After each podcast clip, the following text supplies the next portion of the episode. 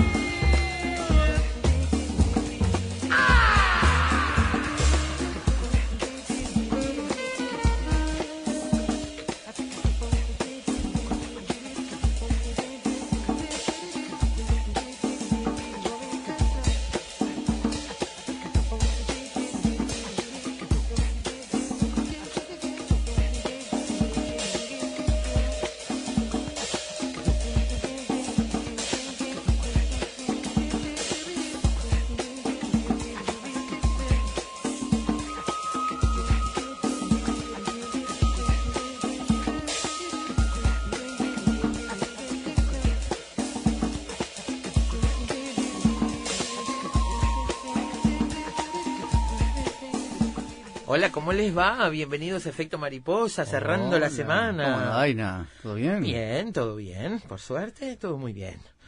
Todo muy bien. Con algunos contratiempos que, bueno, pero cosas que pasan. Y bueno, y algunas cosas que, en fin, nos están movilizando, pero de las que les daremos cuenta la semana que viene. La semana que viene. La semana que viene tenemos noticias muy importantes para ah, darles. Afrontense. Yo estoy afrontando mi corazón hace días. Yo también. Yo también, ¿eh? Todos, todos por acá. Ahí está Juancho Steiner de Cabina de Control. ¿Qué conta, Juan? Me alegro. Todo bien, muy bien. Gabriela Yuichi y Carolina Mola en producción. Y aquí al aire, Daina Rodríguez y Alberto Galo. Bienvenidos este viernes, ¿eh? Efecto Mariposa. Es un avión es un pájaro, es una mariposa que viene a decirte al oído que a fin de cuentas todos podemos volar. Apaga el cigarro y ajustate el cinturón. Estás despegando en efecto mariposa.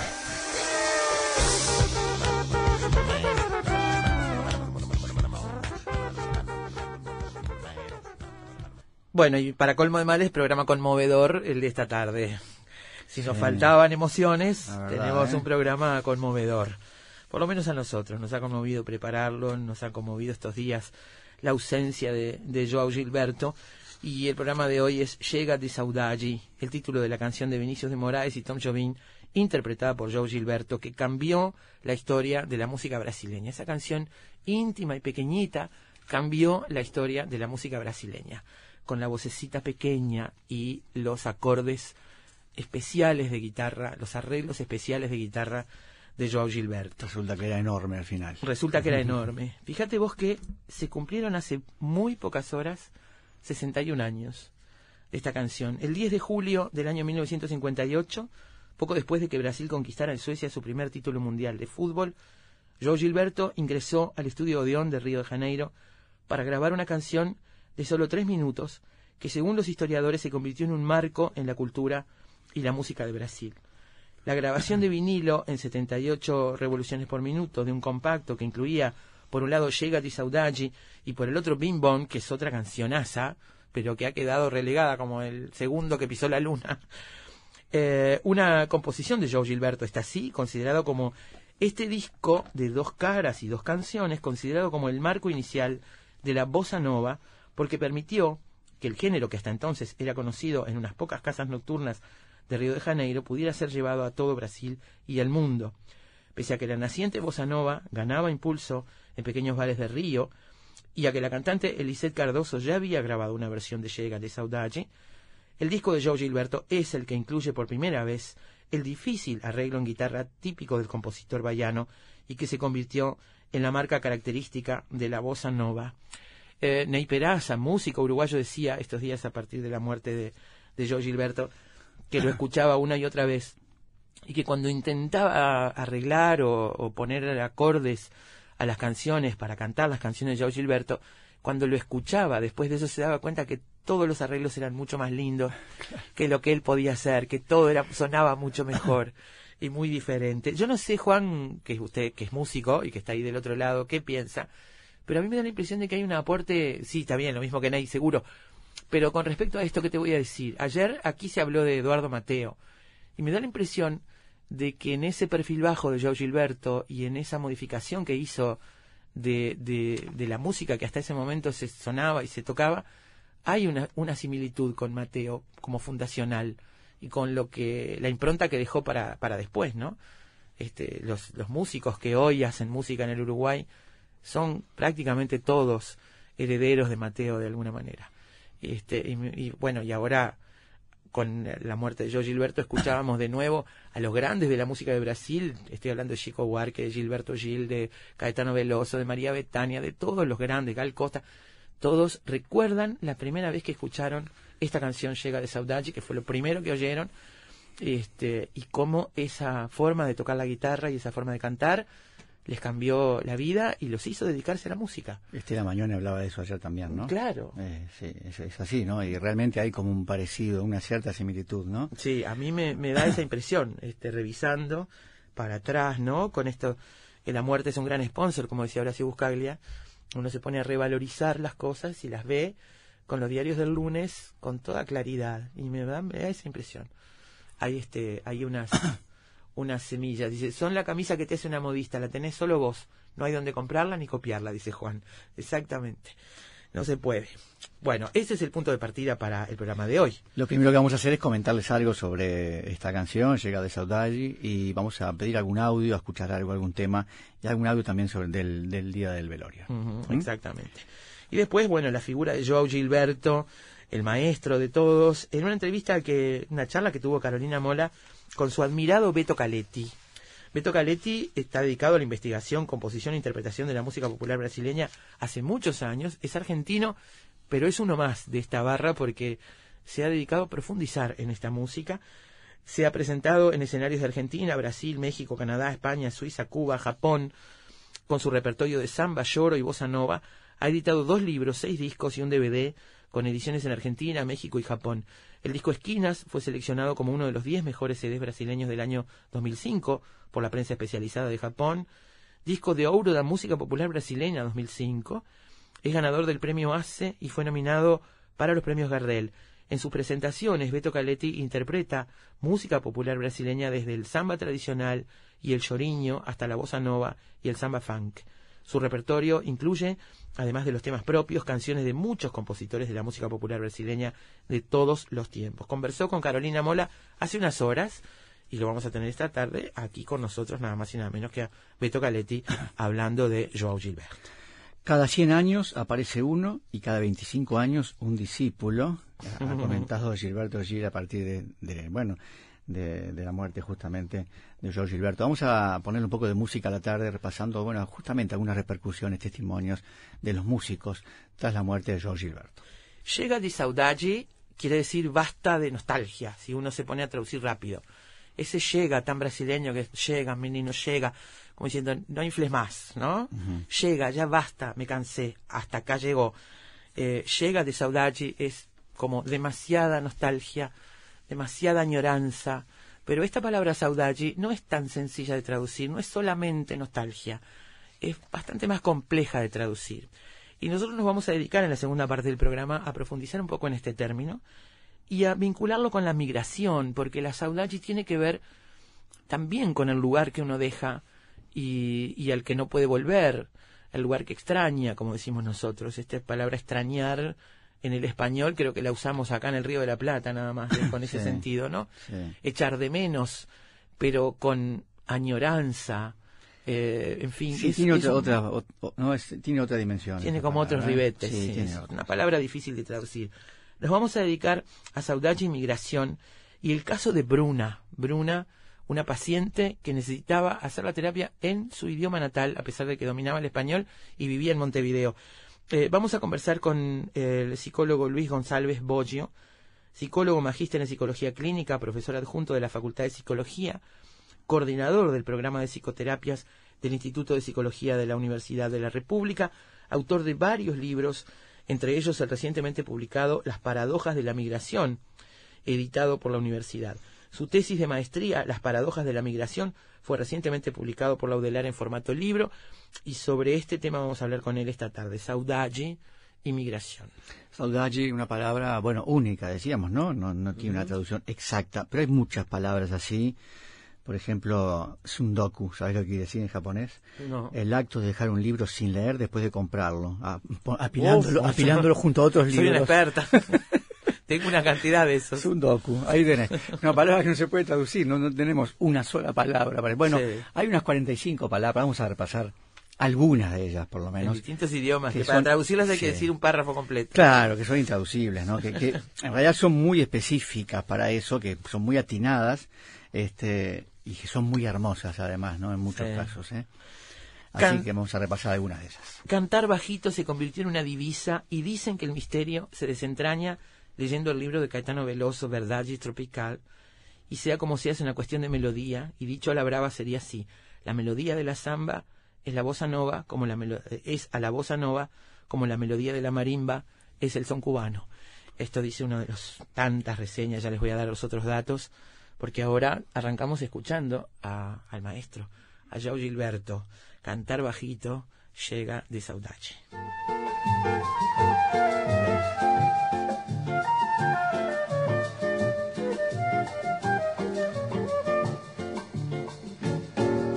Vai minha tristeza e diz a ela que sem ela não pode ser. Diz-lhe numa prece que ela regresse, porque eu não posso mais sofrer. Chega de saudade, a realidade paz, não há beleza, é só tristeza e a melancolia que não sai de mim, não sai de mim, não sai. Mas se ela voltar, se ela voltar, que coisa linda, que coisa louca. Pois há menos peixinhos a nadar no que os beijinhos que eu darei na sua boca. Dentro dos meus braços, os abraços hão de ser milhões de abraços apertado assim, colado assim, calado assim, abraços e beijinhos e carinhos sem ter fim. Que é pra acabar com esse negócio de viver longe de mim. Não quero mais esse negócio de você viver assim. Vamos deixar desse negócio de você viver sem mim. Não quero mais esse. Investigadores, matemáticos, escritores, deportistas, historiadores, científicos, actores, artesanos, cantantes. Todos ellos, desde cualquier parte del mundo, se encuentran todas las tardes en Efecto Mariposa. Cine, libros, pintura, teatro, poesía, música y un sendero sutil que los une a todos. Efecto Mariposa. Efecto Mariposa.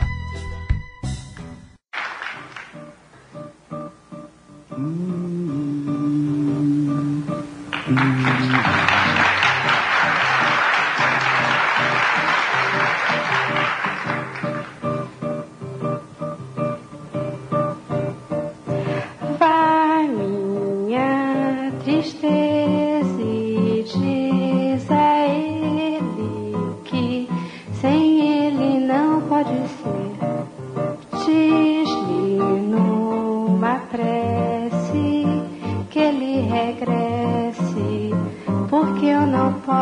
mais sofrer. Chega de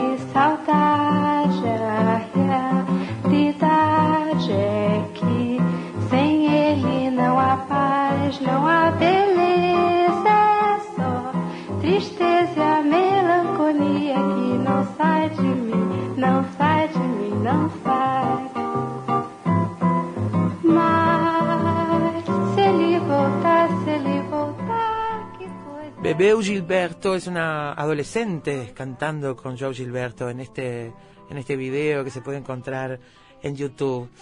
La letra dice, ve tristeza, ve mi tristeza y dile a ella que sin ella no puede ser. Dile en una oración, en una plegaria, que regrese porque no puedo sufrir más. Basta de nostalgia, llega de saudade. La realidad es que sin ella no hay paz, no hay belleza, es solo tristeza y la melancolía que no sale de mí. No sale de mí, no sale. Pero si ella vuelve, si ella vuelve, qué cosa hermosa, qué cosa loca. Habrá menos peces a nadar en el mar, nadando en el mar, que los besos que le daré en su boca, dentro de mis brazos, los abrazos.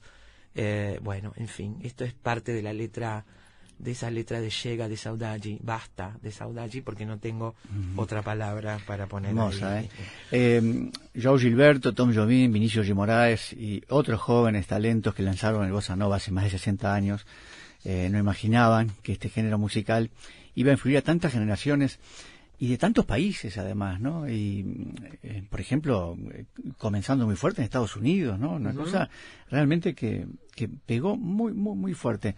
Eh, hace 61 años la grabación de Llega de Saudade, que era una canción de Vinicius G. Y Tom Jobim, fue interpretada por George Gilberto, como tú decías, aquel 10 de julio de 1958. Ujú. Fue el 10 de julio del 58, poco después de que Brasil conquistara en Suecia su primer título mundial, cuando Joe Gilberto ingresó al estudio de ON de Río de Janeiro para grabar esta canción de Pequeña. Eh, la canción que tenía, el disco que tenía Llega de Saudade y Bim Bom, la composición está así de Joe Gilberto, considerada el marco inicial de la bossa nova, permitió que el género que hasta entonces era conocido en unas pocas casas nocturnas, como decíamos, de Río de Janeiro, pudiera ser llevado a todo Brasil y al mundo. El año pasado, cuando se celebraron, se conmemoraron los 60 años redondos de esta canción y de este disco, el eh, Ministerio de Cultura en su cuenta de Twitter escribía cuando Joe Gilberto, Tom Jobim, Vinicius de Moraes y otros jóvenes talentos lanzaron la bossa nova hace 60 años, no imaginaban que el género musical fuera a influir a tantas generaciones y que se convirtiera en uno de los más expresivos.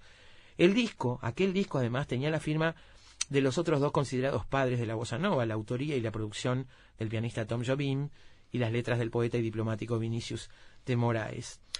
Llega de Saudade fue compuesto un par de meses antes por el par de amigos bohemios por encomienda de una grabadora, de la grabadora Festa, para una serie de discos en los que poetas tenían que leer sus letras.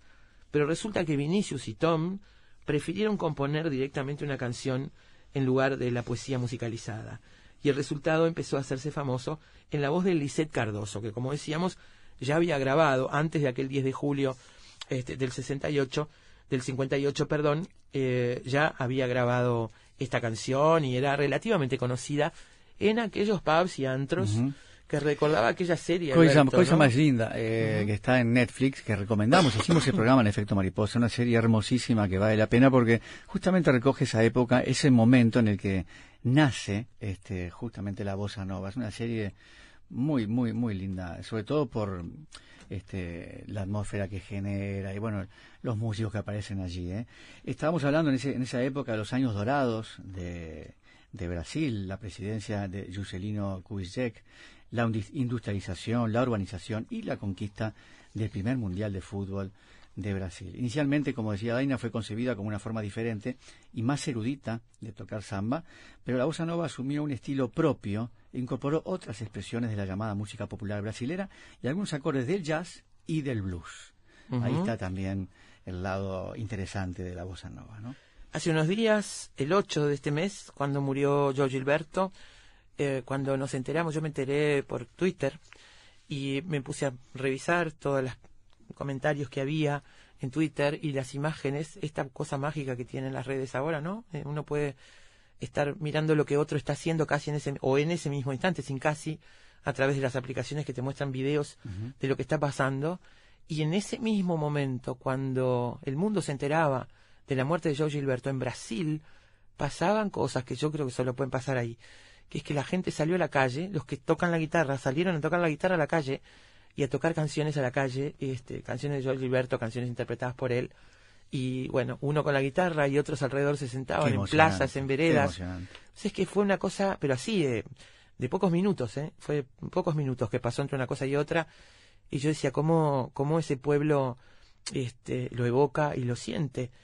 Eh, y bueno, otro detalle que a mí me conmovió muchísimo es ver en las imágenes en el velorio de Joe Gilberto, que fue en el Teatro Municipal y fue público, abierto al público, muchísima gente pasó por allí en esas horas del velorio, hubo un momento donde todos los que estaban presentes, dirigidos por un maestro de música, interpretaron en ese coro increíble la despedida a Joe Gilberto, por supuesto con Llega de Saudachi. Así que los invitamos a escuchar la gente en el velorio de Joe Gilberto, rodeando el féretro y cantando de esta manera.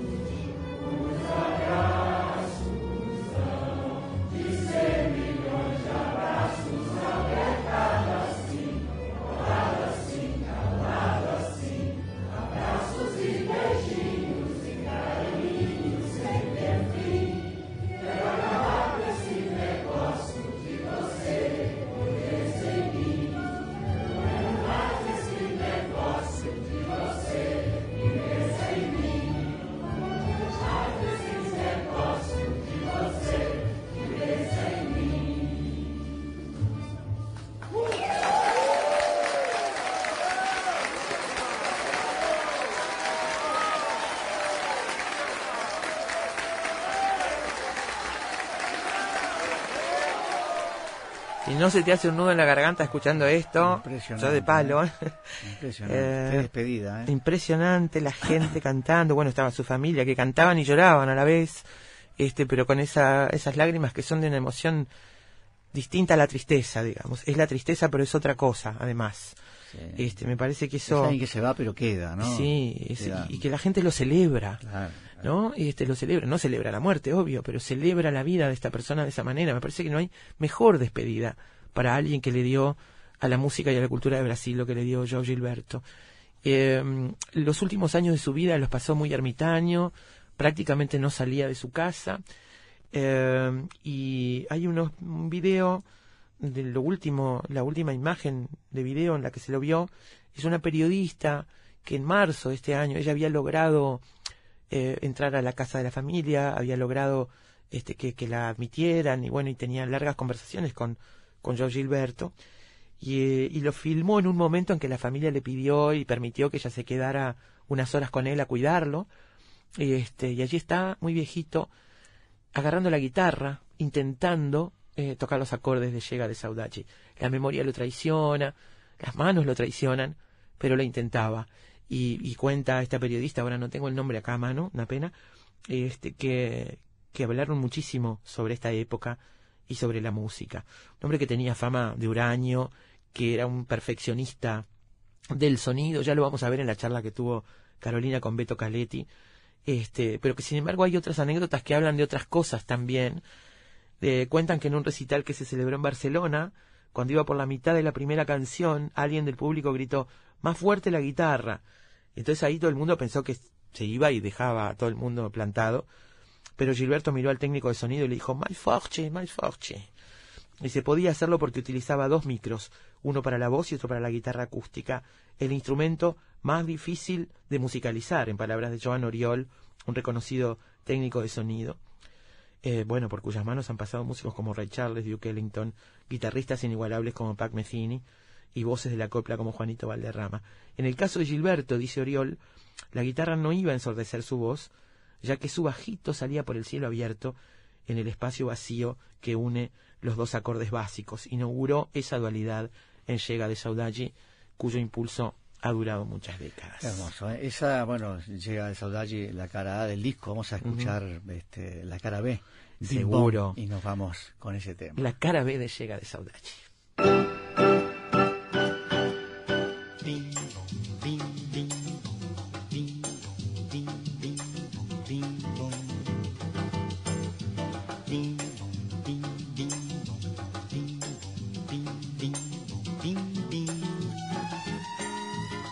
É só isso, meu baião, e não tem mais nada não. O meu coração pediu assim, só bim, bim, bim.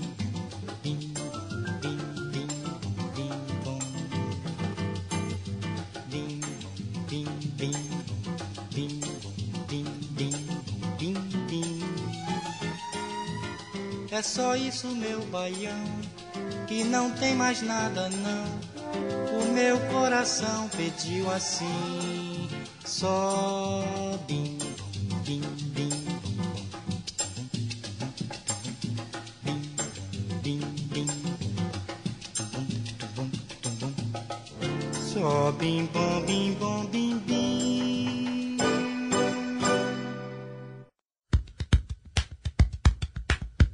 Siempre sabremos cómo empieza, pero nunca cómo termina. Sorprendete con nosotros. Efecto mariposa.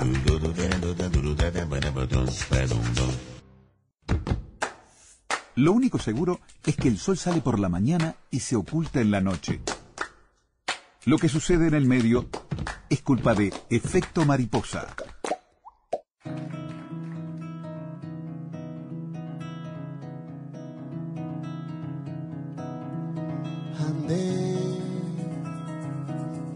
De março fechando o. Chorei ouvindo cartola samba. Noel, Carolina Mola dialogó hace muy, poco, muy pocas horas con Beto Caletti, que, como les decíamos, es un músico argentino que está dedicado desde hace muchos años a la investigación muy profunda, a la composición y la interpretación de música popular brasileña. Eh, se ha presentado en escenarios de todo el mundo, eh, con repertorios de samba, lloro, bossa nova, y ha editado dos libros, seis discos y un DVD con ediciones en Argentina, México y Japón. Un gran conocedor de la música y en sus presentaciones interpreta música popular de Brasil desde el samba tradicional y el lloriño hasta la bossa nova y el samba funk. Su repertorio incluye, además de los temas propios, canciones de muchos compositores de la música popular brasileña de todos los tiempos. Y en este programa, en efecto mariposa, nos damos el lujo de, tener, de tenerlo como interlocutor para hablar de Joao Gilberto. Así que los dejamos con esa charla.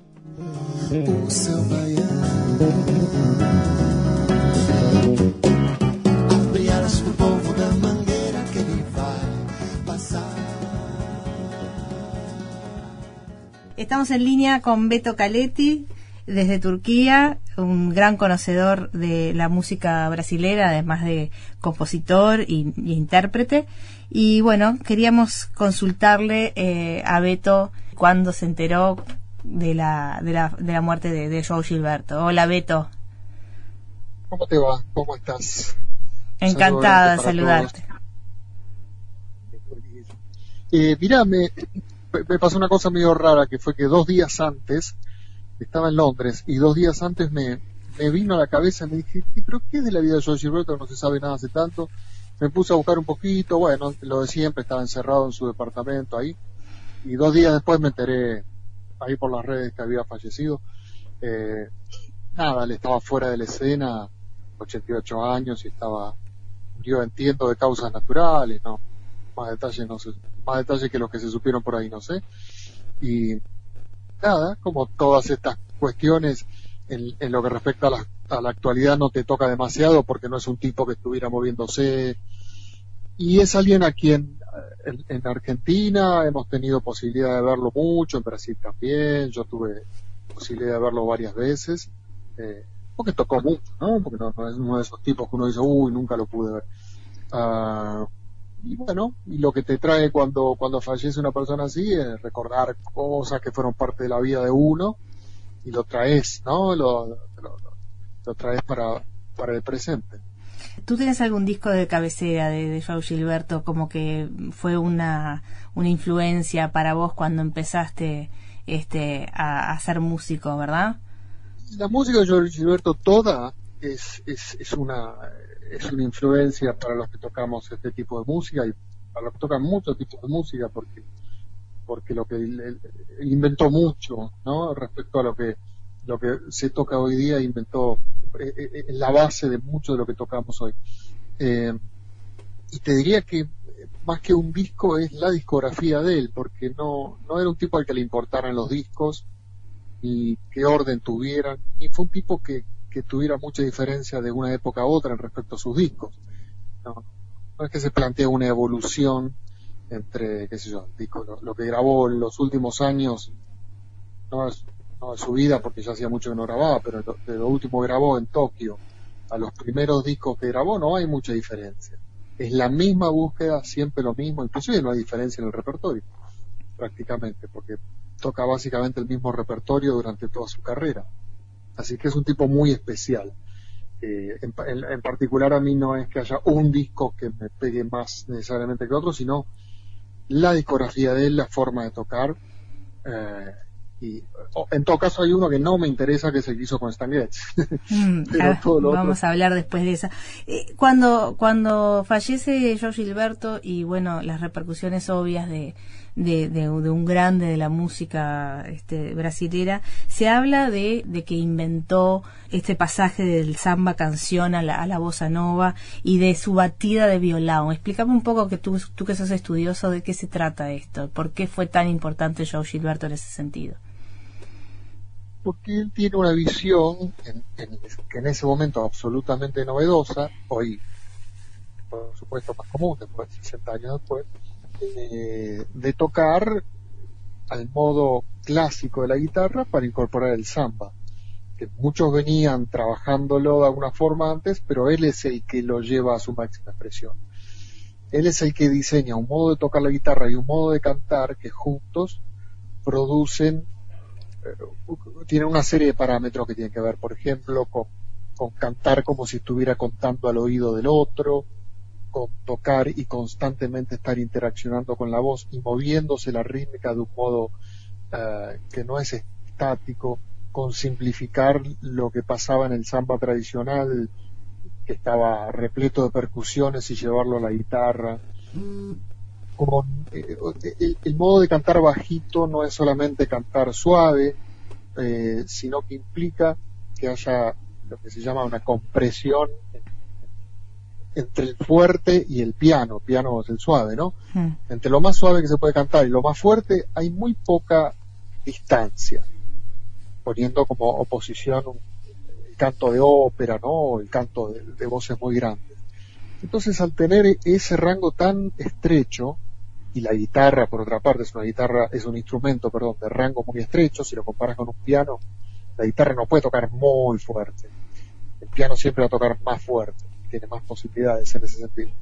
Entonces, tanto la guitarra como la voz de él son instrumentos comprimidos en cuanto al rango de expresión, y eso hace que se vuelva minimalista, o sea que cada detalle pequeñísimo cuente. Porque cuando se lo escucha a Joe Gilberto, podría parecer aburrido si no se entra en el detalle, porque es minimalista justamente, o sea, cuenta el detalle. Y eso que él hizo eh, es la bossa nova en sí misma, que bueno, después se bastardeó bastante, después el criterio de bossa nova se pierde, porque es difícil escuchar a George Gilberto, no es fácil.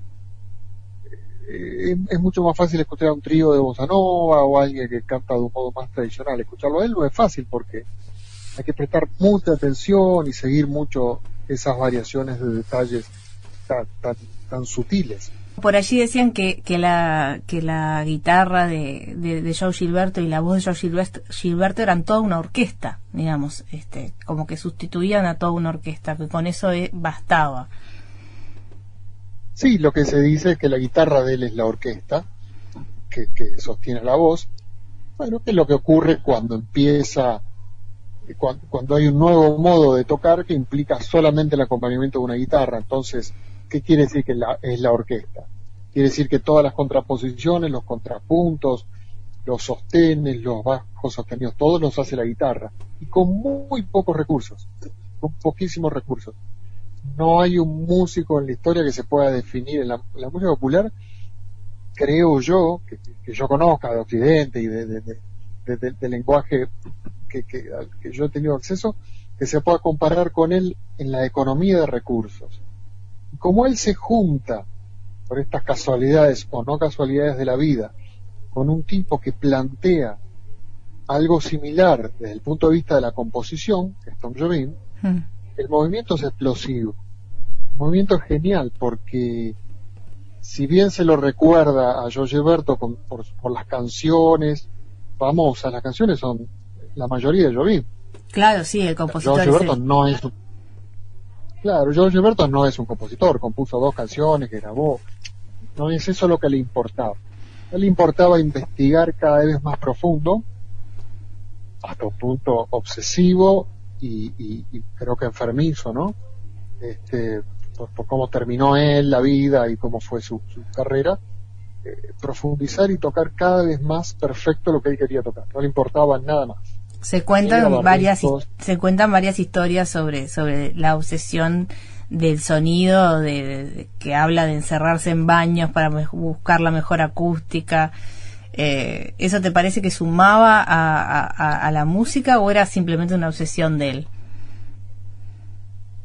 no, no me cabe ninguna duda de que él lo hacía porque necesitaba hacerlo y finalmente sumaba la música. Después la historia se cuenta desde, desde un lugar, no sé qué palabra utilizar, pero como simpático.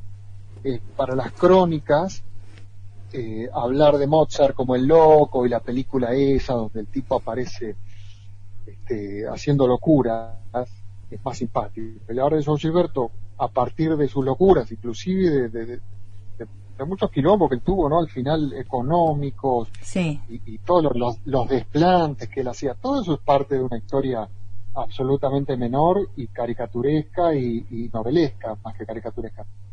Pero él lo que quería, este, él buscaba un sonido, bueno, sí, se encerraba en el baño porque tenía mejor acústica. Eh, eso es, un detalle de color. Eh, el hecho de que pasara horas, días, semanas y su vida encerrado en ese baño, este, tiene que ver con que él estaba buscando con esa búsqueda. Esa búsqueda, que el sonido no viene, no, no es por el baño, el sonido tiene que ver con cómo usar los dedos en la guitarra, ¿no? Claro. Por eso él sonaba así. En esa búsqueda es que llegamos a, a- a- de- luego de que explota la bossa nova, a esta a esta unión con Stan Getz que me adelantabas era la- la parte que menos te interesaba este de, de la trayectoria de Joe Gilberto. ¿Por qué? No, no tengo nada en contra de eso. A mí me aburre porque me encanta escuchar a Stan Getz tocando jazz y cuando viene esa explosión hacia afuera de Brasil, así por el año 62, digamos, cuando, eh, cuando uno dice hacia afuera, dice Estados Unidos, Sí, lamentablemente, pero bueno, es lo que este es lo que suele ocurrir, eh, eh, son, son como la vidriera, tipo. Entonces, bueno, cuando Estados Unidos presta atención a lo que está pasando en Brasil, decide llevarse a Carnegie Hall, a, a, Jobim, a George Berto y, a- y algunos otros músicos que tocaban bossa nova.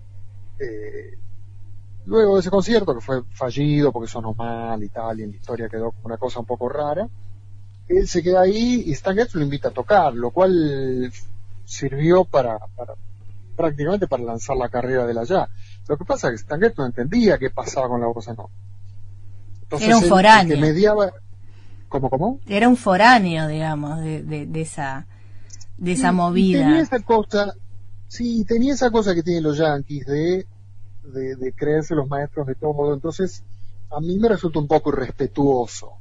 Si bien creo que siempre lo, lo, lo hizo desde la admiración, porque por algo llama a un tipo a, a hacer un disco con él, porque. Stan Getz no necesitaba hacer eso. Eh, más allá de las historias que cuentan que, que, que George Gilberto no vio un peso prácticamente de eso, y las regalías se las quedó Stan Getz, eh, ni, ni, ni siquiera me interesa eso porque no es lo que nos importa en la historia de la música. Mm. Lo que graban ahí, y bueno, Stan Getz toca de un modo que no tiene nada que ver con la bossa nova. Y a mí me, realmente me gusta escuchar a Stan Getz tocando jazz. Pero escuchar solos de, de saxo arriba de lo que toca George Gilberto no, no, no tenía ningún interés, no es lo que él quería hacer. De hecho, si, si, si lo grabó es porque Jobim se interponía ahí y le decía, bueno, sí, sigamos tocando, y ponía buena onda porque los tipos estaban peleando. Sí. Y la, Este- la, la incorporación de, de la mujer, de Astrud y de su hija Bebel, eh, ¿te, te parece que suma eh, a, la, a la carrera de Joe Gilberto o va por otro lado?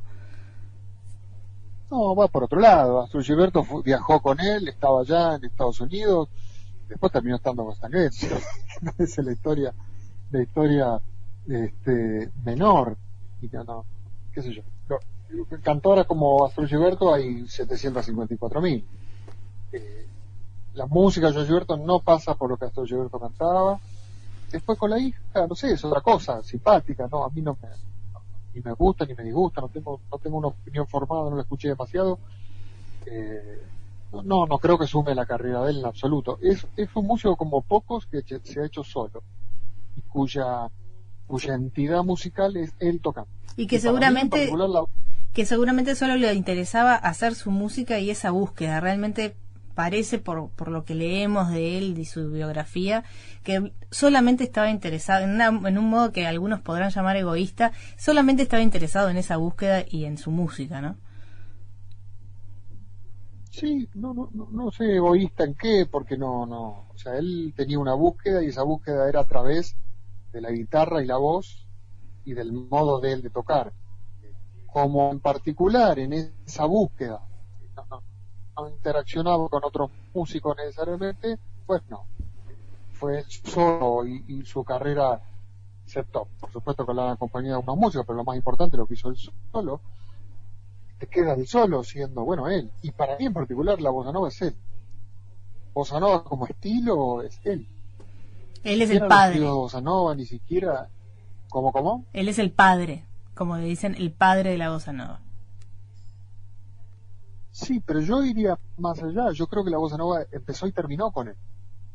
O sea, la bossa nova no te olvides de que es un periodo muy corto de tiempo que duró. Y de- finales del año 58 y termina en el 64, ya estaban haciendo completamente otra cosa. Ya estaba Caetano tocando guitarras eléctricas, ya estaba Chico Marque. eh, eso es otra cosa lo que pasaba este, en la escena musical de Brasil. Entonces el periodo de Bossa Nova eh, eh, es muy cortito. Es él y sus discípulos y es la música de Jobim, pero inclusive Jobim trasciende mucho lo que es la Bossa Nova, porque. Jobim después siguió escribiendo música que no, no, no se encuadra en los parámetros de la Bossa Nova. Eh, ¿Y qué todo lo que viene después, sí. Sí, ¿y qué dejó este Joe Gilberto? Porque todos los, los ar- artistas que me nombrás, bueno, obviamente Caetano, Gil, este, varios que, que hoy estu- estos días estuvieron hablando, eh, lo tienen como un este como un referente y lo- mi pregunta es si realmente en su música está esa esa esencia de Joe Gilberto en algún lado. ¿Vos la ves en algún lado?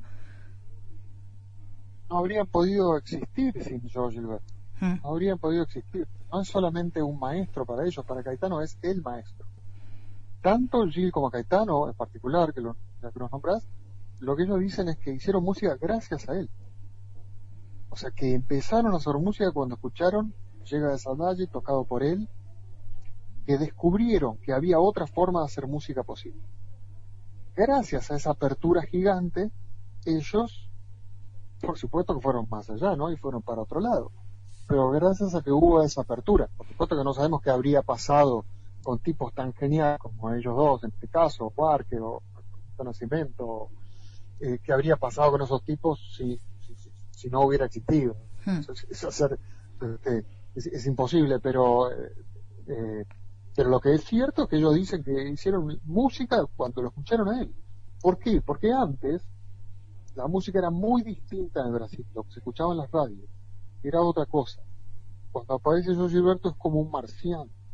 Lo que nosotros tenemos que entender es que al oído nuestro de hoy es parecido escuchar a Joe Gilberto, hubo otro que toca más o menos, u otra bossa nova, y estamos, por supuesto, hiper acostumbrados y hasta cansados de escuchar eso de hace 60 Hmm.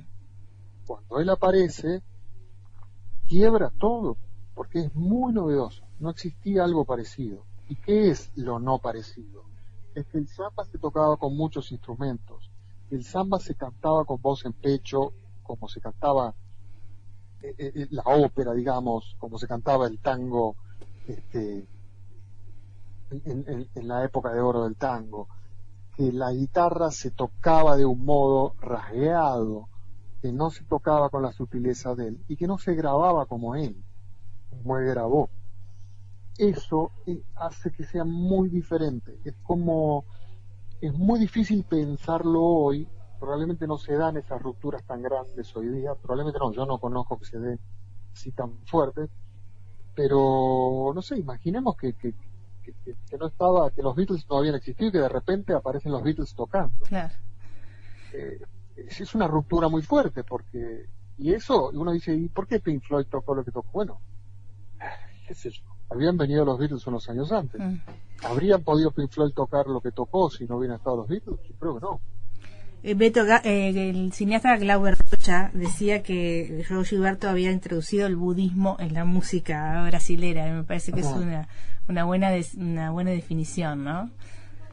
y claro es, es ese minimalismo es ese gesto sutil al extremo sutil que es lo que a él le importa Vos fíjate que se dice de todos los artistas, es una cosa común que se dice en el arte, bueno, cada uno sabrá si le toca o no, que uno siempre hace la misma obra y la va perfeccionando.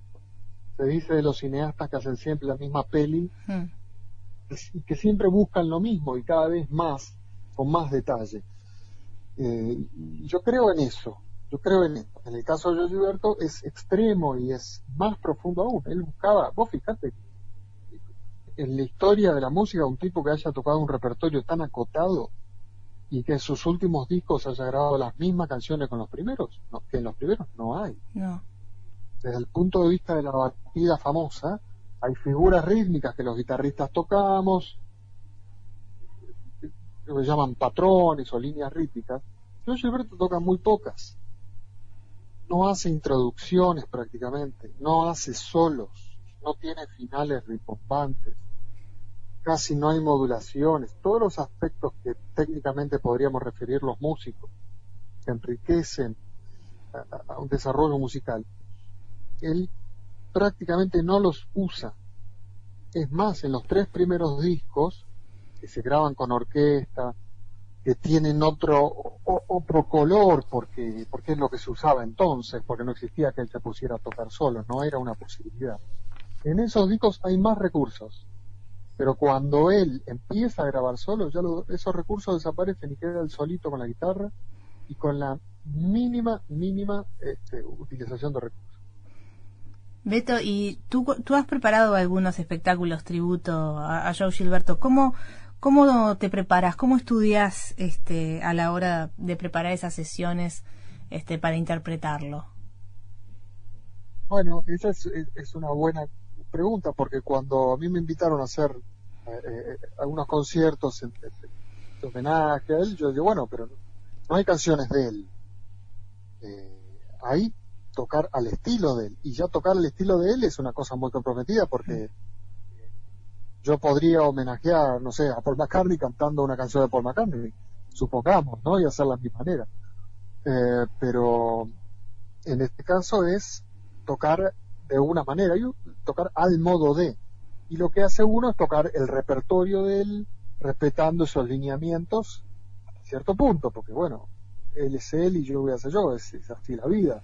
Claro. Este, pero bueno, se- seguir el repertorio de él y por supuesto tocarlo al, eh, sin irse para otros lugares, respetando ese- esos caminos que él exploraba.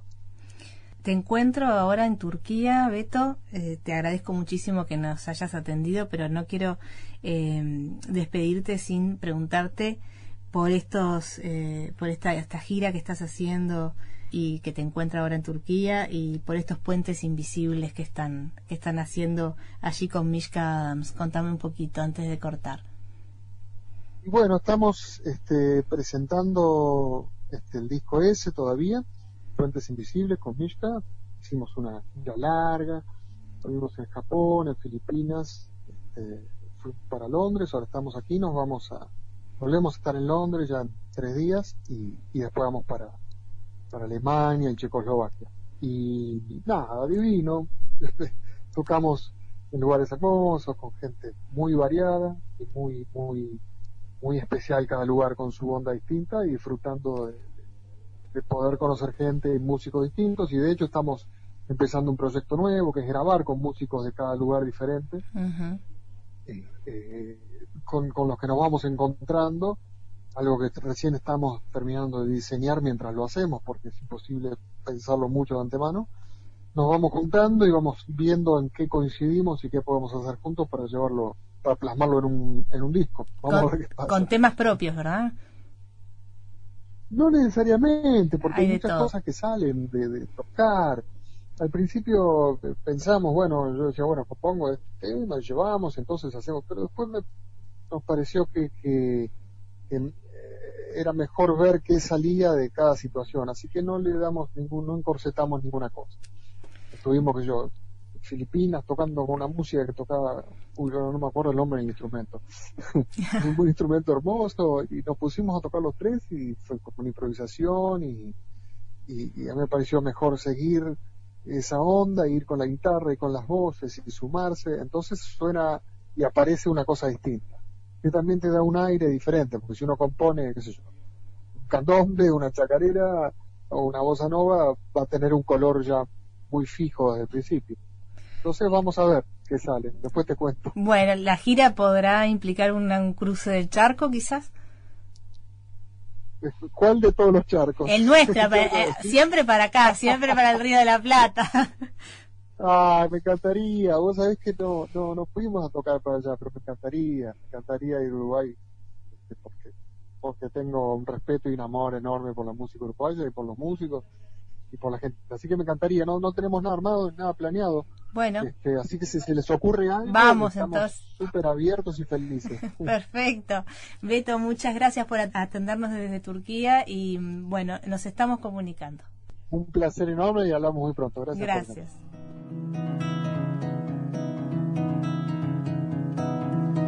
Andei nas águas de março fechando o verão. Chorei ouvindo cartola no samba canção. Batir las alas en cualquier parte del mundo provoca de este otro lado un fuerte sacudón en las tardes de la ciudad. Efecto mariposa.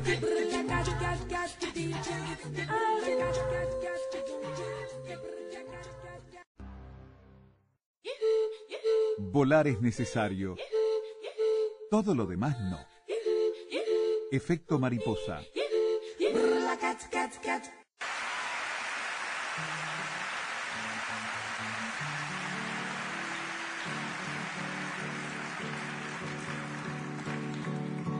Alice, eu bem que lhe disse, amar é tolice, é bobagem, é ilusão.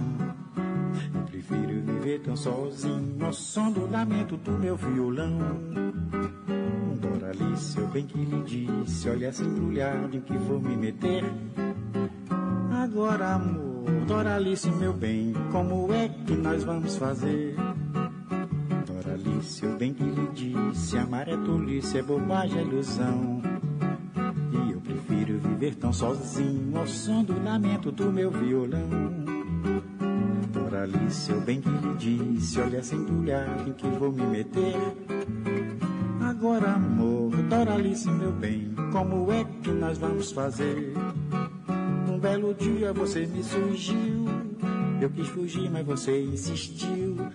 Alguma coisa bem que andava me avisando. Até parece que eu estava adivinhando. Eu bem que não queria me casar contigo.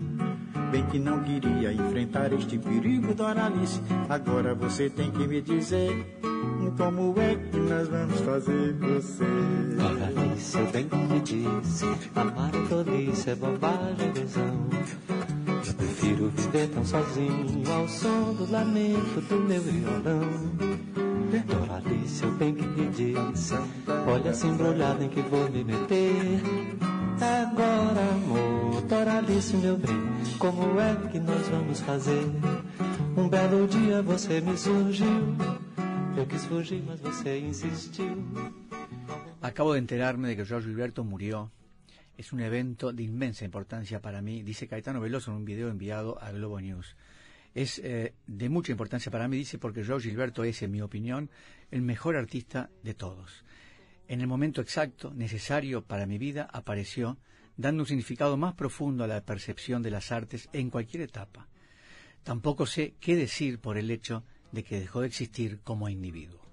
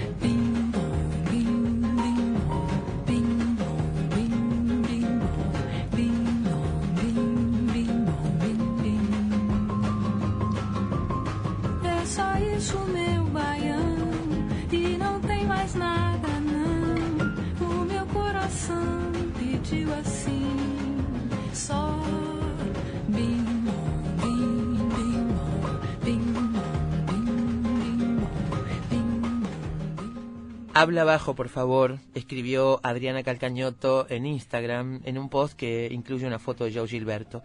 La frase hace referencia al tono de voz del cantante y luego, presente en el velorio, Calcañoto destacó todo lo que le debe a Gilberto. La batida en la guitarra, el canto, la forma de hablar, la selección del repertorio. Cantó lo que quería cantar, es un gran maestro y sigue siendo una referencia importantísima para cuantas generaciones de músicos estén por venir.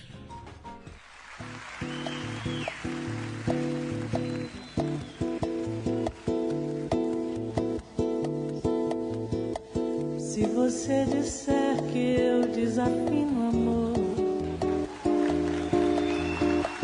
saiba que isto em mim provoca imensa dor. Só privilegiados têm ouvido igual ao seu. Eu possuo apenas o que Deus me deu. Se você insiste em classificar meu comportamento diante musical, eu mesmo mentindo devo argumentar que isso é bossa nova, isso é muito natural. O que você não sabe nem sequer pressente é que os desafinados também têm um coração. Fotografei você na minha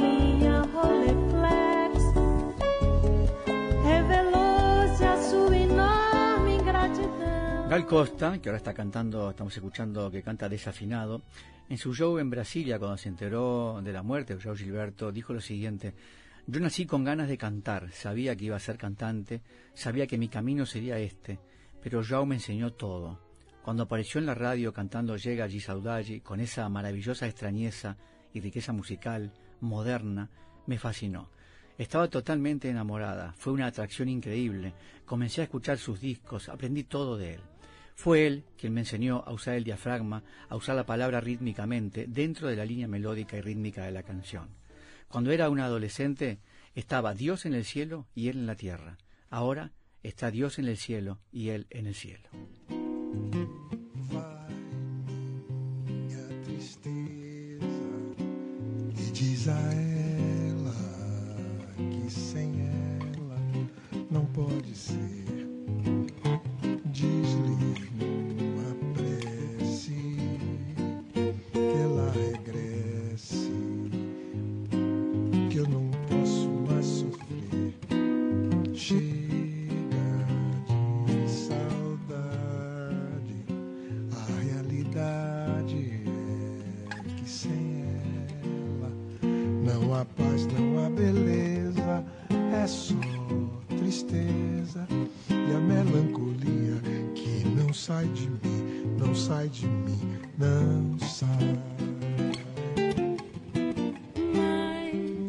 Gilberto Gil dijo, para Joao a música, a poesía é o amor.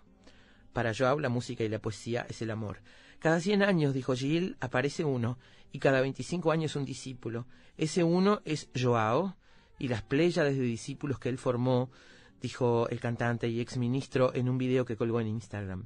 En Londres, Gilberto Gil dedicó la gira de conciertos del álbum OK al padre de la bossa nova y en el escenario, acompañado por Roberta Sá, cantó esta llega de Saudade.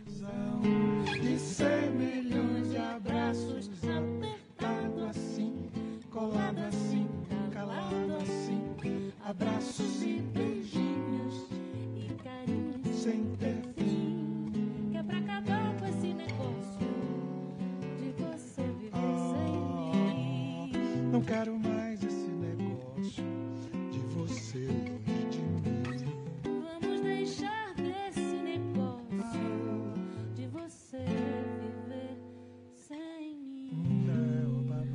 Roberta Sá, cantante, en Instagram escribió lo siguiente.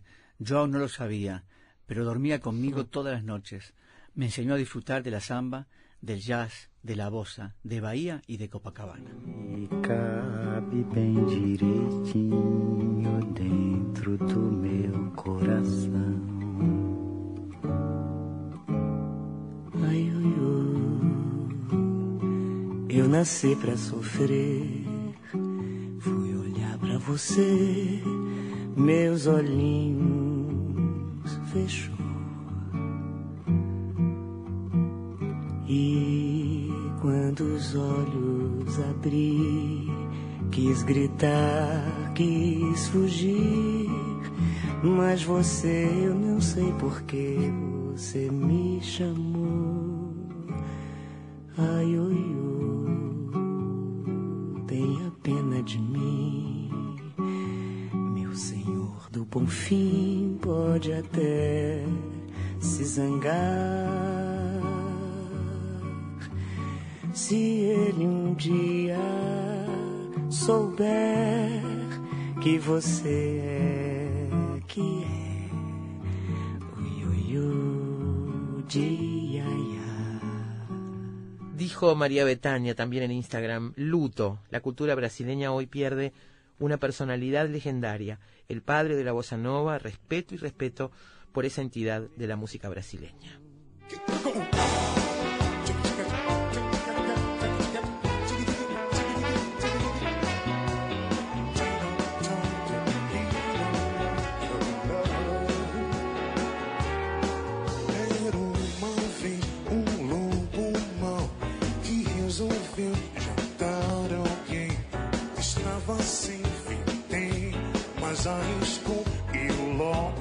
rebondo, chapéuzinho de maiô, ouviu buzinho e não parou, mas lobo mal insiste, faz cara de triste, mas chapéuzinho viu os conselhos da vovó dizer que não pra um lobo, que com lobo não sai só.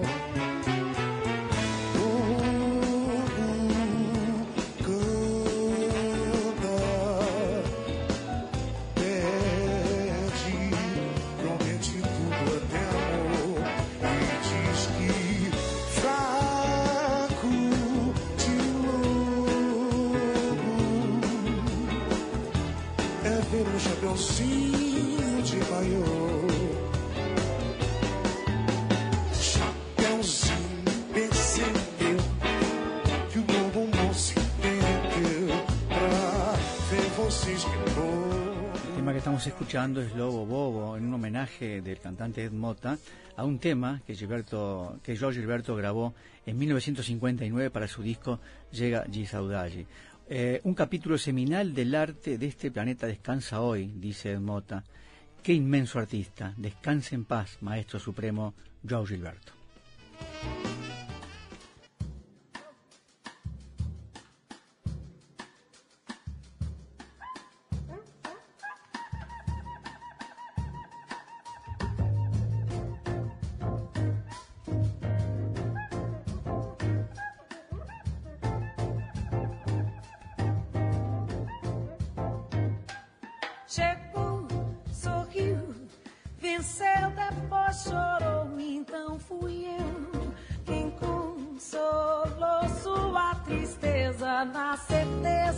O amor tem dessas fases mais.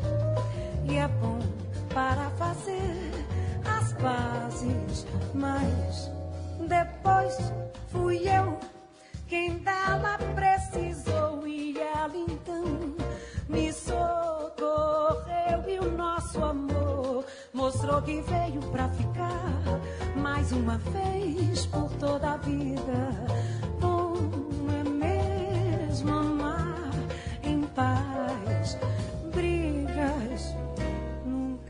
Un genio que ha revolucionado para siempre la música popular brasileña, dijo Daniela Mercury.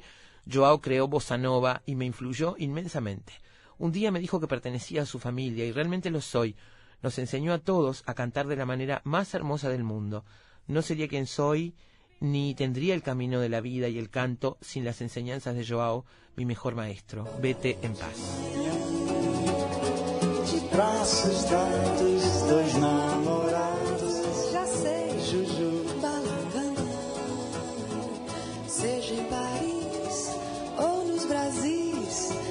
Mesmo distantes, somos constantes. tudo nos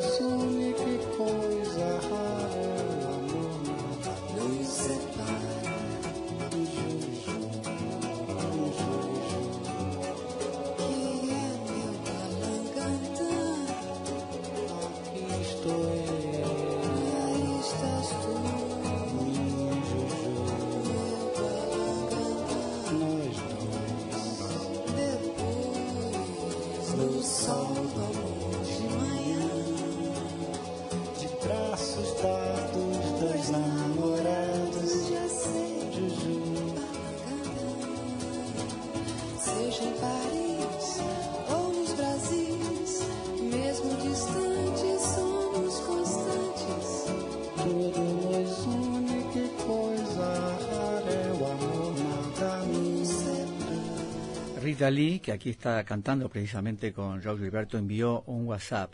George Gilberto me enseñó que yo era una cantante de rock con la voz bossa noveira. Nunca olvidaré lo generoso que fue conmigo, invitándome a participar en un especial de la Globo. Fue en el año 1980, en el ciclo de la cadena televisiva, Grandes Nombres de la Red Globo.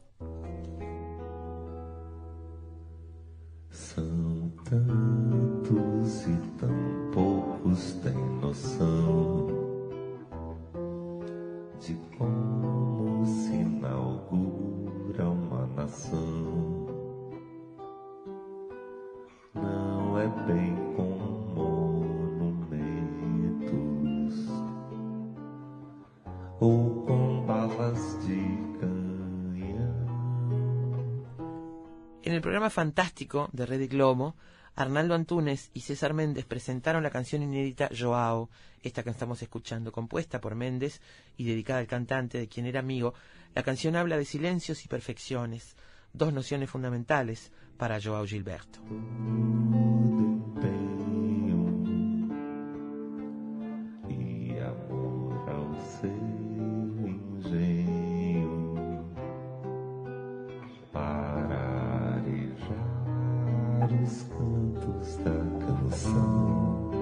e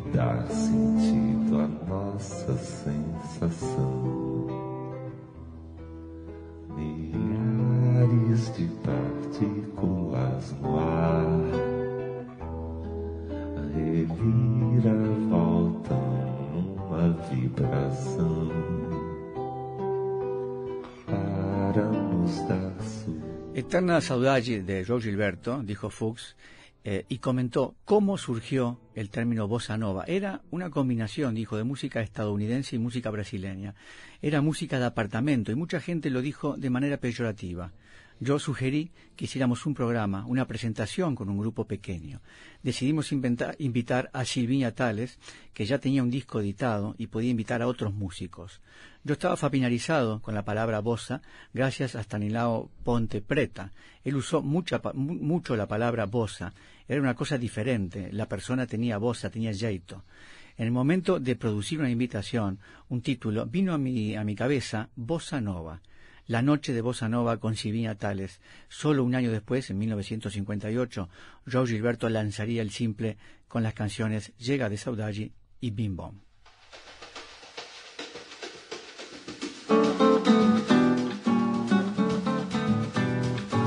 Para cerrar, escuchamos un músico uruguayo, Nico Mola. ¿El apellido les dice algo?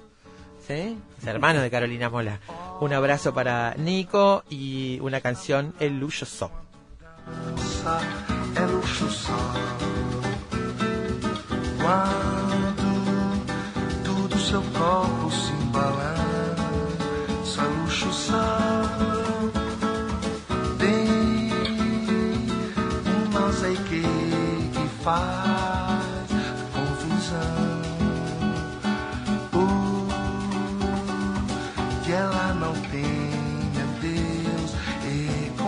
compaixão é da mulata quando vai. Olha, é da mulata quando dança, é luxo. Quando tudo seu corpo se embalança, é luxo. Porém, seu coração quando palpita e se agita, mais ligeiro nunca vi um passo tão brasileiro. Eita samba cai, pra lá, cai pra cá, cai pra lá, cai pra cá. Eita samba cai, pra lá, cai pra cá, cai pra lá, cai pra cá.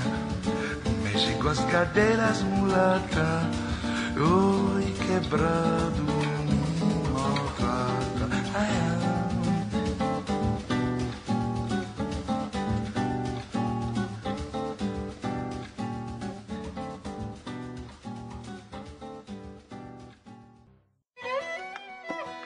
Cine, libros, pintura, teatro, poesía, música y un sendero sutil que los une a todos. Efecto mariposa. Efecto mariposa.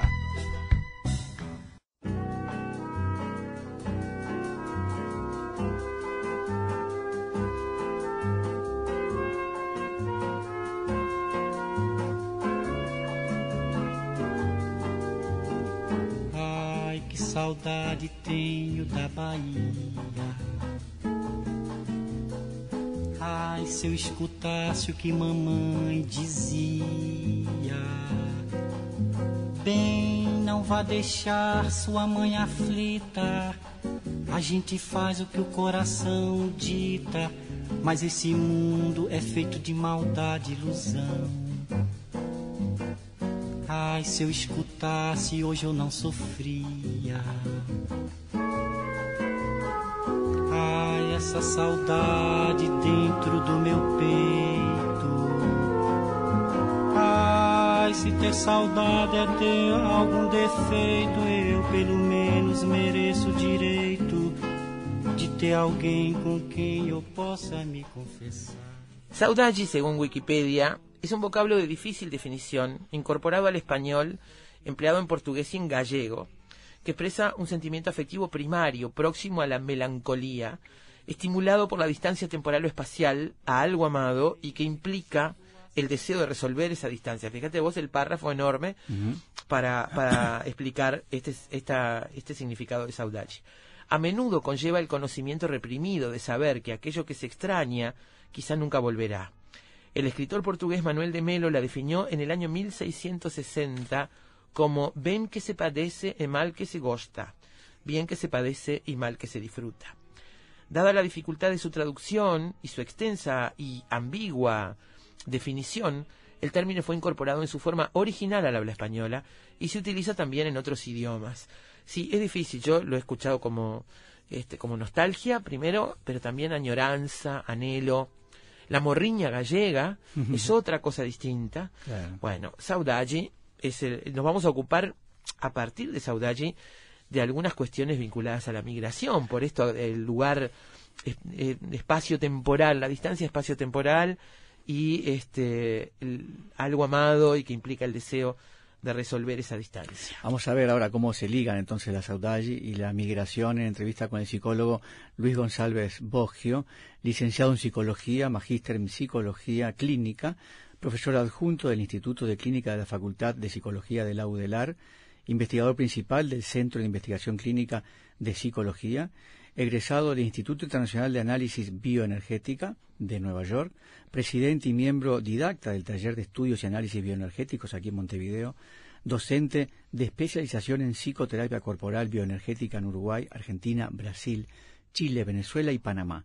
Es integrante además del Comité Científico Internacional de Psicoterapia Corporal y autor de los libros Los Cuerpos Invisibles de 1996, Análisis Bioenergético del 97, Arqueología del Cuerpo de 1999, El Cuerpo en la Psicoterapia del año 2008 y es coautor en más de 15 libros académicos científicos. Su tesis justamente de maestría, Las paradojas de la migración, fue recientemente publicada por la UDELAR en formato libro. Eh, Luis González, bienvenido a Efecto Mariposa esta tarde. Un gusto tenerlo en el programa. ¿eh? Bueno, muchas gracias por la invitación, Alberto y Diana. ¿Cómo llegamos, cómo llegamos a vincular? No importa, me han bautizado toda la vida y yo igual respondo, respondo a varios nombres. respondo a varios nombres. Daina, Diana, Dinora, Dina, de, de todo, todo bien, no te, no te hagas problema por eso. Eh, Luis, ¿cómo unimos Saudagi con, con migración? ¿Cómo lo unimos aquí en el programa Efecto Mariposa? Es porque figura en esa tesis un caso particular que podríamos llamar el caso de Bruna. Sí, Y sí, me la, gustaría la que nos- Bruna para la publicación. Me, me gustó el nombre y, y me gusta que, que empecemos por ahí, contando quién es Bruna y qué tiene que ver con la Saudagi. Bueno, Bruna fue una de las de las uruguayas retornadas. Ella tenía doble nacionalidad, doble chapa, como, como se le dice en la frontera. Es uruguaya y brasileña. Eh, eh, bueno, ella hizo estudios eh, universitarios vinculados a- al, al mar, era oceanógrafa, esto sí podemos dar ese dato. Y bueno, ella nació en el exilio de, de su papá, nació en, en Bahía en 1978 y bueno, era hija de un padre uruguayo y de una madre este, bahiana, ¿no? Y bueno, básicamente lo, lo que trabajamos con ella fue toda una crisis existencial que se produjo a partir de la situación del, del retorno de ella a Uruguay porque había ido a hacer una, un posgrado en Río de Janeiro, en donde ella finalmente eh, siente que necesita volver a, su, a su bahía, este, a su bahía, digamos, natal.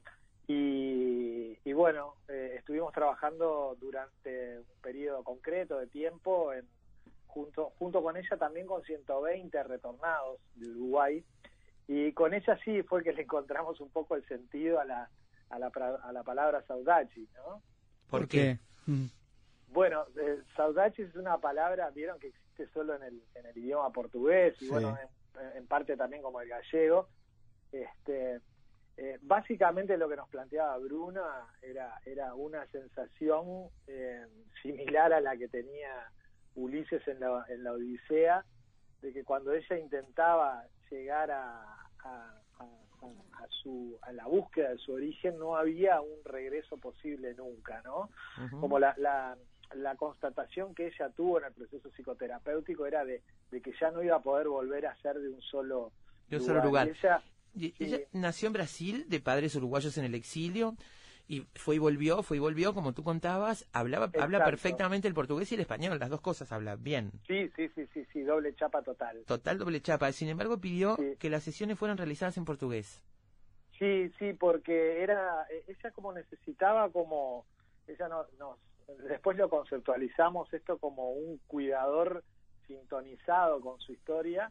En este caso yo trabajé con ella, este, porque teníamos un equipo amplio, a mí me tocó trabajar con Bruna, y nos pedía hacer, eh, digamos, las sesiones en su, su lengua materna, que era el portugués, pero siempre terminábamos como, como decía ahí en el texto, en un crossover de lenguas, porque siempre ella se despedía, esto era algo que, que, que veíamos, este, cuando yo trabajaba con ella, yo la atendía, los estudiantes la veían en la cámara Gesell y, y me lo hicieron notar ellas, viste que siempre se, se despide con su última frase en español, ¿no?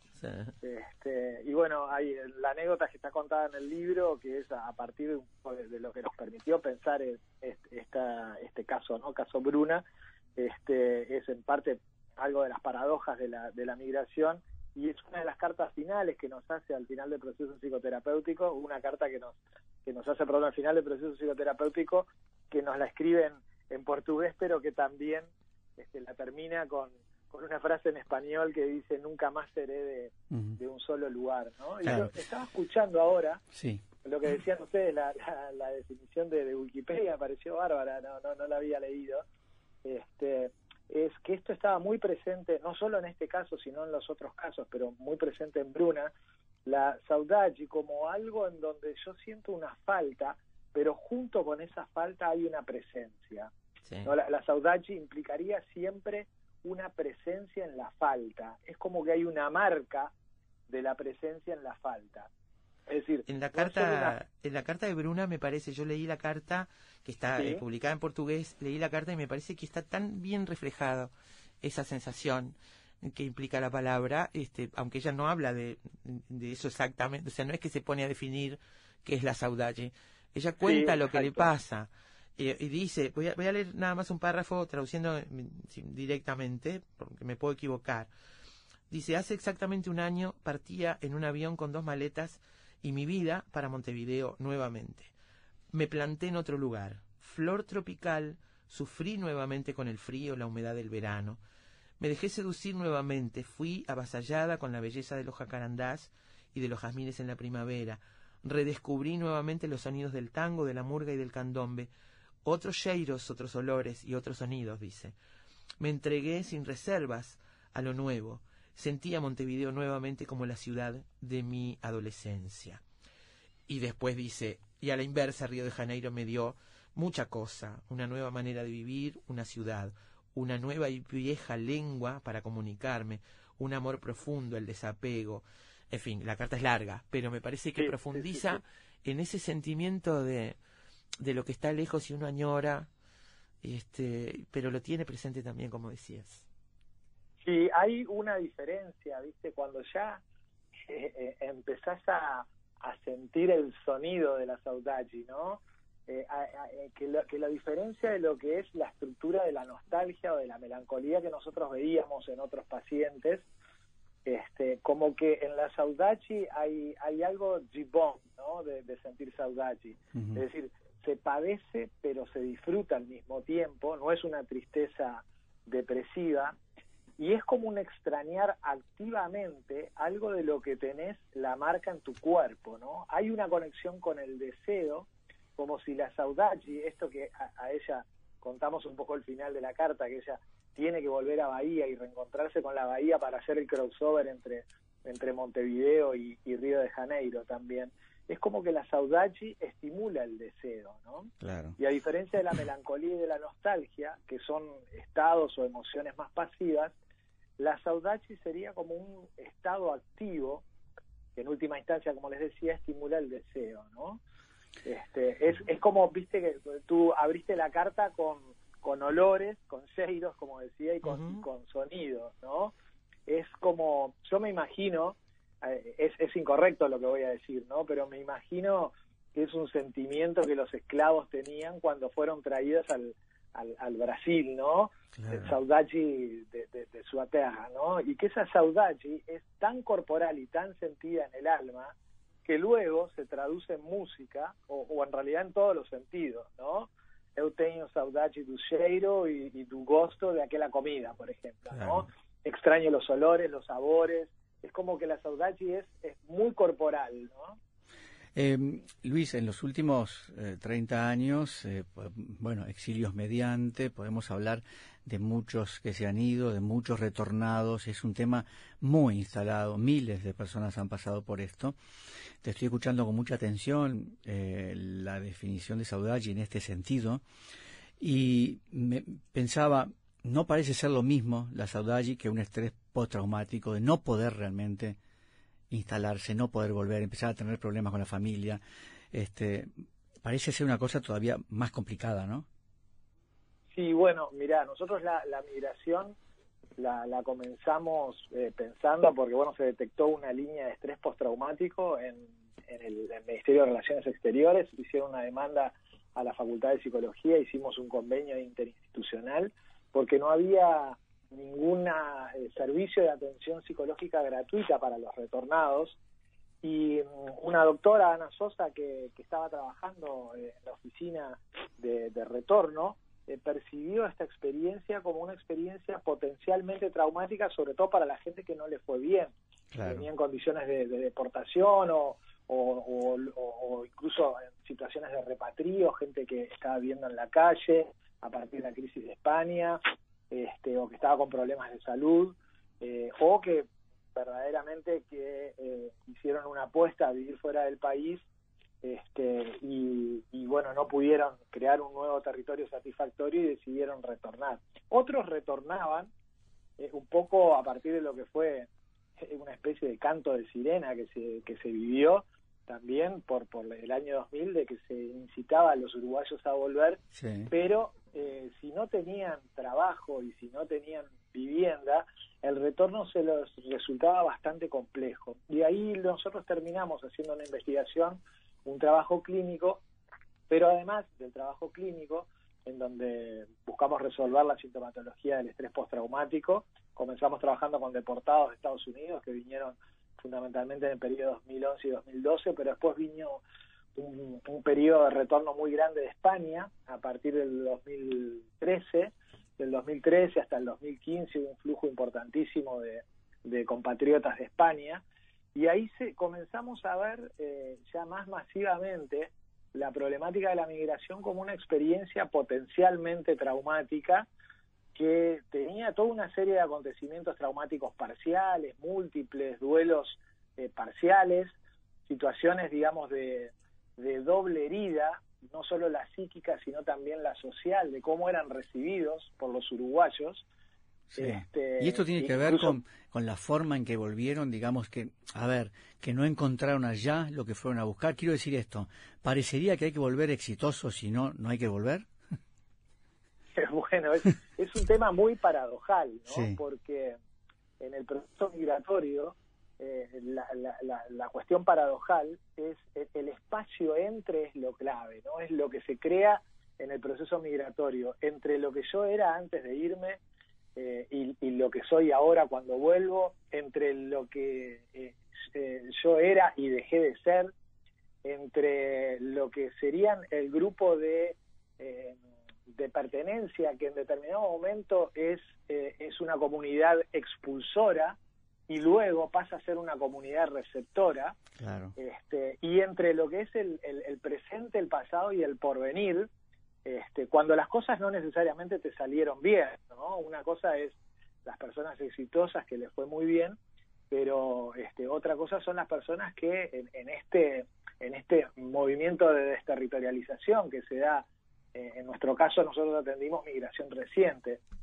personas que se van en la crisis del 2000, 2001, 2002, este, luego eh, eh, viene otra crisis en, en- en España, por ejemplo, o en Venezuela, en varios de los casos trabajamos esta misma situación, tienen que decidir eh, volver, no siempre la familia está en total acuerdo con el retorno, y luego la llegada acá cuando se produce este fenómeno paradojal, a veces de una doble ausencia este, o de una doble herida, como le decíamos, ¿no? Lo que te estaba planteando. Claro. Este, y ahí el territorio entre es algo clave que, nosotros analizábamos mucho, ¿no? No son dos territorios separados, ¿no? Uruguay, Estados Unidos, Uruguay, España, este, sino que eh, se comienza a ver un territorio surcido por lazos invisibles que hace que las, las fronteras sean porosas este, y es clave pensar ese entre eh, porque la persona ya deja de ser de un solo lugar y tiene que empezar a pensarse este, como portadora de distintas identidades. Los, los niños son más maleables para, para adaptarse a estos cambios. Hay que pensar, los niños dejan amigos del barrio, amigos de la escuela. Parecería más complicado, pero no lo sé, te pregunto en voz alta al aire. Sin embargo, me pregunto también, ¿son más maleables? ¿Se, se adaptan más rápidamente a estas cosas que los adultos? Mira, la, las situaciones más conflictivas que nosotros vimos, no trabajamos con niños, trabajamos sí con adultos y adolescentes, fue con los adolescentes. ¿no? Los adolescentes eh, tuvieron grandes dificultades de reinsertarse este, acá a, a, a los barrios en donde venían a, a vivir eh, y, y, bueno, mismo la, la, decisión de quedarse era una decisión que les producía este, mucha perturbación y mucho malestar, ¿no? Ellos querían volver a tener las redes que, que tenían uh -huh. cuando perdieron en el momento del, del retorno, ¿no? Incluso del retorno claro. voluntario por parte Se de sienten más de otro lugar que de aquí, digamos, en el caso sí, de los adolescentes. Sí, sí, los y están en edad de cuestionar lo que hacen sus padres. Totalmente, totalmente. Este, y en ese sentido, eh, podíamos extrapolar un poco lo que pasaba con los adolescentes con los niños. Términos generales, después de toda situación traumática, lo que necesita este, un infante, un niño, es seguridad y eh, disminuir lo máximo posible la incertidumbre. ¿no? Y el retorno siempre es una nueva migración, o sea que abre la posibilidad de entrar en un núcleo de incertidumbre importante este, y para, para los, los, los, chicos que atendimos nosotros, este, casi todos tenían este, comorbilidad o entre pánico y agorafobia o entre estrés postraumático y este, eh, síntomas de ansiedad generalizada. Este, pero fueron casos, digamos, los casos, eh, si bien resolvieron todos y remitió la sintomatología, fueron de los casos que veíamos con más claridad el hecho de que el retorno no había sido deseable. ¿No? Imagino que no será lo mismo volver voluntariamente que volver, por ejemplo, eh, deportado. Bueno, no, la deportación ya tiene una característica muy disruptiva. Claro. La característica de la deportación es, es, que el fenómeno es disruptivo. O sea, hay un antes y un después del día en que eh, son apresadas las personas y que son entran muchas veces entran en un limbo este, por un periodo de semanas o de meses este, hasta que, son deportados definitivamente. Pero ahí sí hay un antes y un después muy clarísimo y la vida cotidiana se fragmenta. ¿no? Ya es una característica que nosotros la trabajamos mucho más puntualmente en relación a, por ejemplo, el momento de la detención propiamente dicha, o el momento que pasan en prisión, o el momento en que vienen en el avión, este, y parte de la familia muchas veces a veces queda allá. Este fue el dos casos de, de deportados, estaban recientemente casados con, con, con dos extranjeras, dos latinas, este, y, y, bueno, su familia quedó allá, ¿no? Entonces tuvimos que trabajar a partir de esta situación paradojal también, ¿no? Uh -huh. Pero sí era distinto el trabajo con el, la deportación, que fueron todos casos de estrés postraumático, que el caso del retorno, que trabajamos mucho más la cuestión paradojal del, del, del retorno voluntario, y en los casos de repatrio que ya sí venían en condiciones eh, eh, económicas o de salud este, más deterioradas, ¿no? Ahí encontramos como el problema del desarraigo con, con una situación este como una situación más brutal te podría decir de mayor fragilidad y de desamparo dice Bruna volvemos y nuestros padres más importantes que nunca ya no son los mismos nuestra ciudad sí, no creo. es la misma ya no tenemos más casa y nuestras cosas están repartidas aquí y allá volvemos y nada es lo mismo ya perdí lugares que ocupaba, muchos, en fin, no volvemos, no hay un retorno real para un lugar de donde salimos por tanto tiempo. Las cosas se mueven y nosotros también. Este dice en, en otra parte de esta carta Bruna, que creo que explica muy bien esto, ¿no? Sí, sí, sí, sí, sí. Este estudio que tú decías, el Ministerio de Relaciones Exteriores encargó a la universidad, tenía un objetivo que era trabajar con técnicas energéticas y de estimulación bilateral, ¿es así? Sí, sí, sí. ¿Cómo sí. es esto? ¿Cómo se aplican a estos casos? ¿Qué son y cómo se aplican? Eh, bueno, básicamente es eh, trabajamos con una técnica que, que es una técnica que permite la remisión de la sintomatología de la mayoría de los trastornos de ansiedad, que se llama Eye Movement Desensitization and Reprocessing, que es desensi- desensibilización y reprocesamiento a través de movimientos oculares. La creó Francine Shapiro, que falleció recientemente, hace aproximadamente 20 días, en Estados Unidos, para trabajar con, con estrés postraumático. Justo ellos, este, Estados Unidos estaba invadiendo Irak en esa época, este, y, y bueno, los, los soldados que volvían de la guerra de, de Irak volvían con una sintomatología peor que en Vietnam, se había utilizado gasarín en esa guerra, la ocupación de, de Irak eh, fue prolongada más de lo deseado, y los, el, eh, los soldados venían con mucha carga agresiva, este, y ella descubrió que moviendo lateralmente los ojos y contactando las escenas más perturbadoras, se producía como una solución adaptativa a aquello que no se podía archivar, porque en el estrés postraumático se dan generalmente dos tipos de síntomas diferenciados. Uno son de hiperactivación, donde te vienen, por ejemplo, imágenes que tú no podés sacarte de la memoria, este, que, que vienen sin que tú las requieras conscientemente, lo que se llaman flashbacks intrusivos o pesadillas. Después tenés fenómenos de hiperactivación o hyperarousal, que es de mucha irritabilidad, reflejos de sobresalto, por ejemplo, no sé. Pero estamos hablando, perdón Luis, estamos hablando de una técnica que implica eh, funciones neurológicas, no afectivas emocionales. No, sabes que es Bueno, integrativa. y ¿no? digamos que son las dos cosas están muy vinculadas, es cierto, ¿no? Pero me refería, la- cuando hablabas de las imágenes y de cruzar dos imágenes, me imaginaba más una experiencia neurológica. Eh, mira, básicamente es evocar una escena perturbadora, la escena que más te perturba y que incluso te produce el solo evocarla o que venga en forma intrusiva te produce un alto nivel de ansiedad y de perturbación, en un contexto de seguridad, o sea, en un setting terap- terapéutico absolutamente seguro, en un vínculo de confianza donde haya una alianza terapéutica y al mismo tiempo que haces que, que tenés ese doble foco de atención, haces un movimiento de estimulación bilateral, moves los ojos a izquierda y a derecha. ¿Ah?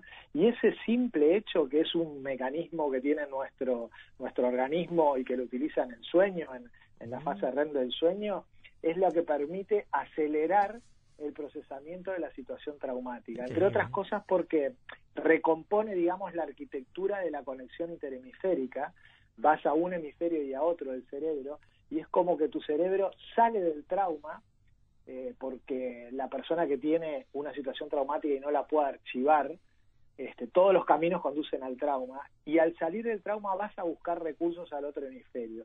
Y es como que haces sinapsis permanentemente entre los recursos y la situación traumática, hasta que la situación, digamos, traumática comienza a desensibilizarse y a desintensificarse. Es como que se resignifica esa imagen recurrente, este, se resignifica, digamos, adquiere otra. Sí, sí, pierde intensidad, pierde intensidad, deja de tener perturbación y a partir de ahí sí nosotros le podemos dar como un nuevo sentido a lo que le pasa al paciente. Porque cuando el paciente está eh, hiperactivado en el medio de los juegos artificiales del estrés postraumático, es muy difícil encontrarle sentido. Claro. Es un trabajo este eh, absolutamente guiado, ¿no? Con la presencia de psicoterapeutas. No hagan esto en sus casas, chicos, ¿no?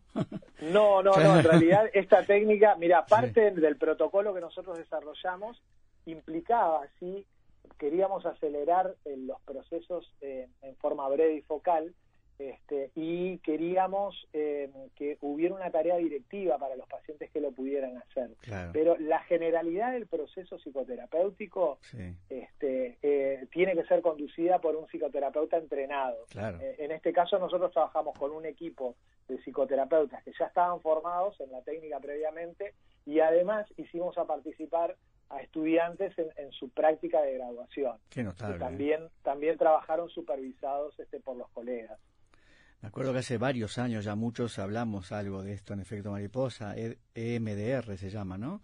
Sí, Este, exacto, exacto. Y no es que estuviera en pañales, estaba haciendo bastante, pero, pero realmente eh, esto despegó con, con muchísimo vuelo, ¿no?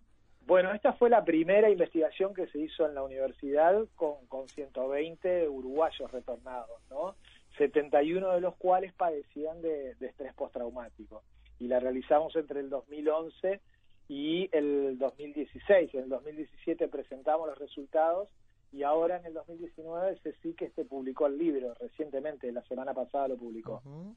Bien. Felicitaciones por el libro, ¿eh? Bueno, muchas gracias. Psicólogo Luis González Bogio, muchas gracias por estar en Efecto Mariposa esta tarde. Un gran abrazo, gracias. ¿eh? Bueno, no, no, muchísimas gracias por la invitación y por bueno la posibilidad de difundir este trabajo colectivo.